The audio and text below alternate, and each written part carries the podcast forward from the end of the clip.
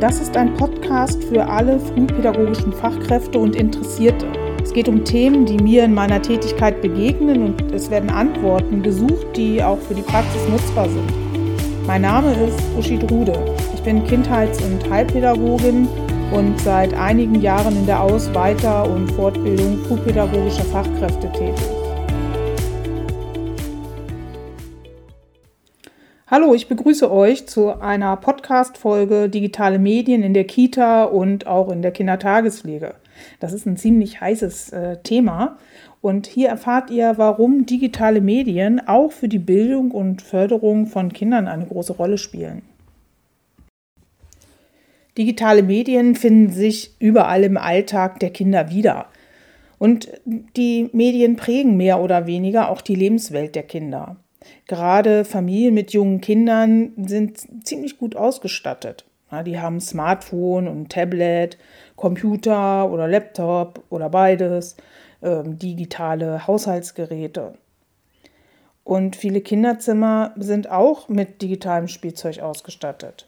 Da gibt es zum Beispiel Zahnbürsten, die mit einer App kontrollieren, ob die Kinder auch die Zähne richtig geputzt haben.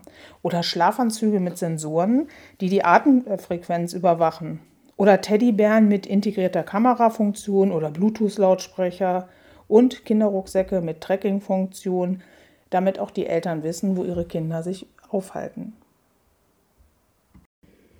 Die Geräte werden auch immer leichter in ihrer Bedienung. Das heißt natürlich auch, dass junge Kinder auch diese Geräte einfach bedienen können. Die digitalen Medien werden auch zum großen Teil unterwegs genutzt. Ne? Die haben Akkus, ne? dass man zum Beispiel ein Smartphone im Auto nutzen kann oder ein Tablet, dass Kinder bei einer langen Autofahrt damit spielen können, Videos angucken können. Oder in einem Restaurant ist es auch zu beobachten, dass die Kinder sich Videos angucken, während die Erwachsenen sich unterhalten und etc. Früher gab es einzelne Medien. Ne? Zum Beispiel, es gab einen Fernseher, damit konnte ich dann nur Fernsehen gucken. Oder es gab ein Radio, damit konnte ich nur Radio hören. Oder es gab einen Kassettenrekorder, damit konnte ich Hörspiele hören oder auch Musikkassetten hören. Und es gab natürlich ganz normale Bücher, in denen konnte ich dann lesen. Heute kann ein Gerät ganz viele Dinge, zum Beispiel ein Smartphone.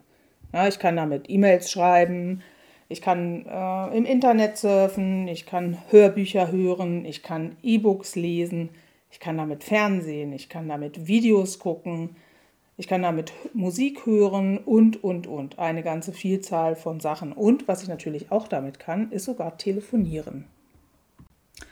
Digitale Medien sind ein Teil der Lebenswelt der Kinder. Und das zeigen sie uns ja auch. Also wenn sie spielen, auch sehr junge Kinder, dann nutzen sie vielleicht Bauklötze, äh, als Handy, sie tippen darauf herum, äh, sie sprechen damit oder sagen auch Dinge wie ich äh, schreibe noch mal schnell eine Mail. Und diese digitalen Medien gehören genauso in die Welt der Kinder wie zum Beispiel der Straßenverkehr. Und beides birgt ja auch Gefahren. Und wenn wir uns jetzt mal den Förderauftrag angucken, den gesetzlichen, dann steht ja drin, dass wir an der Lebenswelt der Kinder uns orientieren sollen. Und da gehört der Straßenverkehr zu, aber da gehören auch die digitalen Medien dazu. So, und unsere Aufgabe wäre es daher, die Kinder dabei so zu begleiten, dass sie die notwendige Medienkompetenz entwickeln können. Ja, was können wir denn jetzt machen? Wir müssten natürlich erstmal unterscheiden zwischen diesen Mediensystemen. Ja, da gibt es einmal die digitalen Medien, die Inhalte vermitteln. Ja, zum Beispiel Fernsehsendungen, Radiosendungen oder Apps oder Internet. Und dann gibt es auf der anderen Seite digitale Medien, die Inhalte produzieren. Ja, Digitalkameras oder Smartphones, Tablets, Mikrofone, Kamera, Drucker und etc.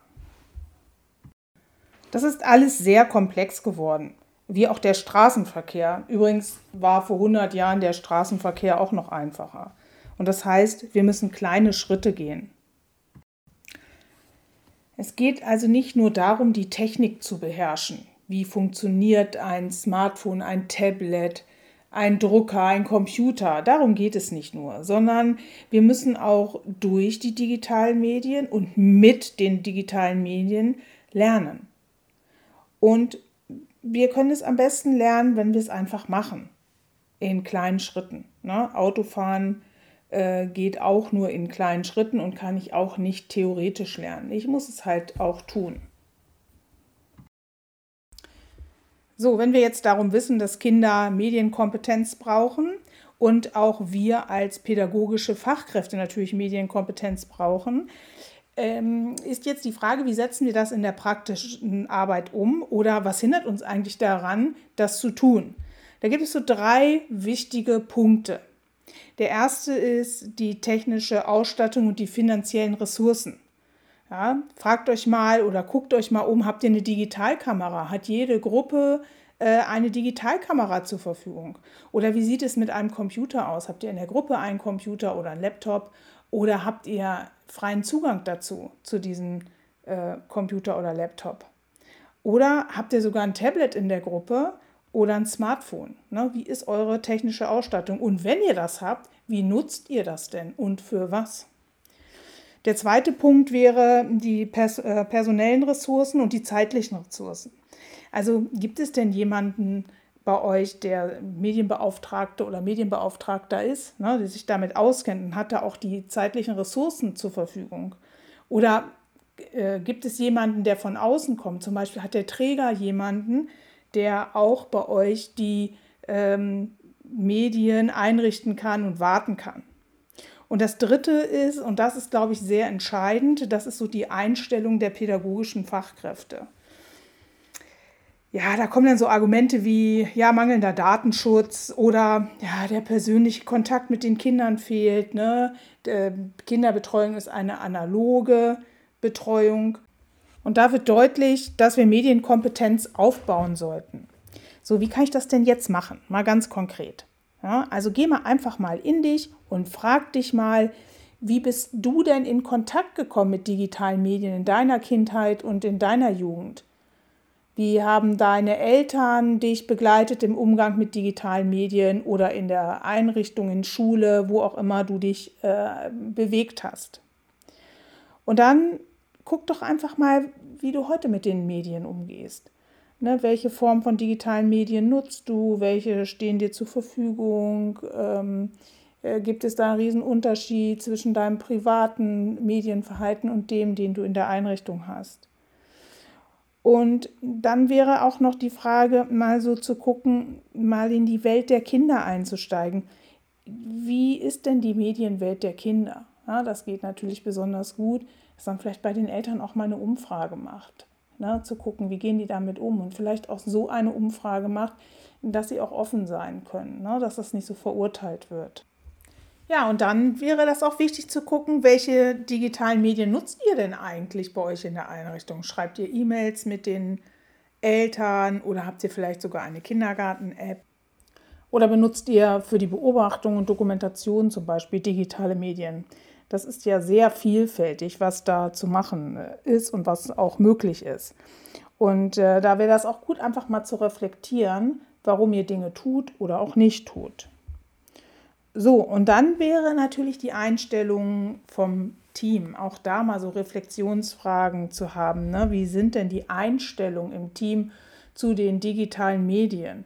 Äh, das ist ja auch wichtig, dass da eine Bereitschaft zu da ist, ne? dass man da auch vielleicht ein bisschen Aufklärung macht, so wie das jetzt hier mit dem Podcast ist.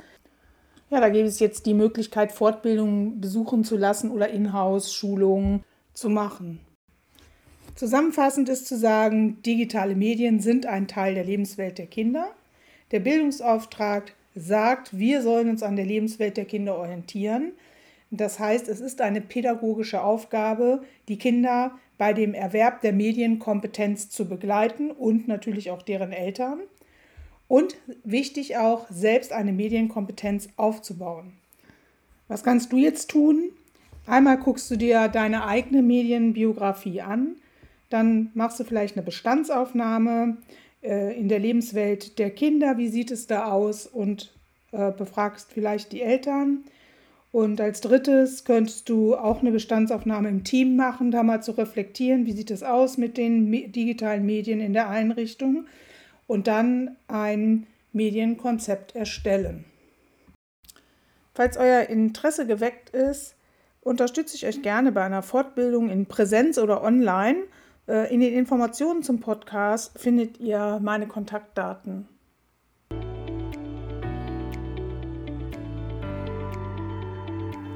Wo auch immer du jetzt bist, lass es dir gut gehen. Bis zur nächsten Folge vom Frühpet Podcast. Liebe Grüße, eure Uschi Drude.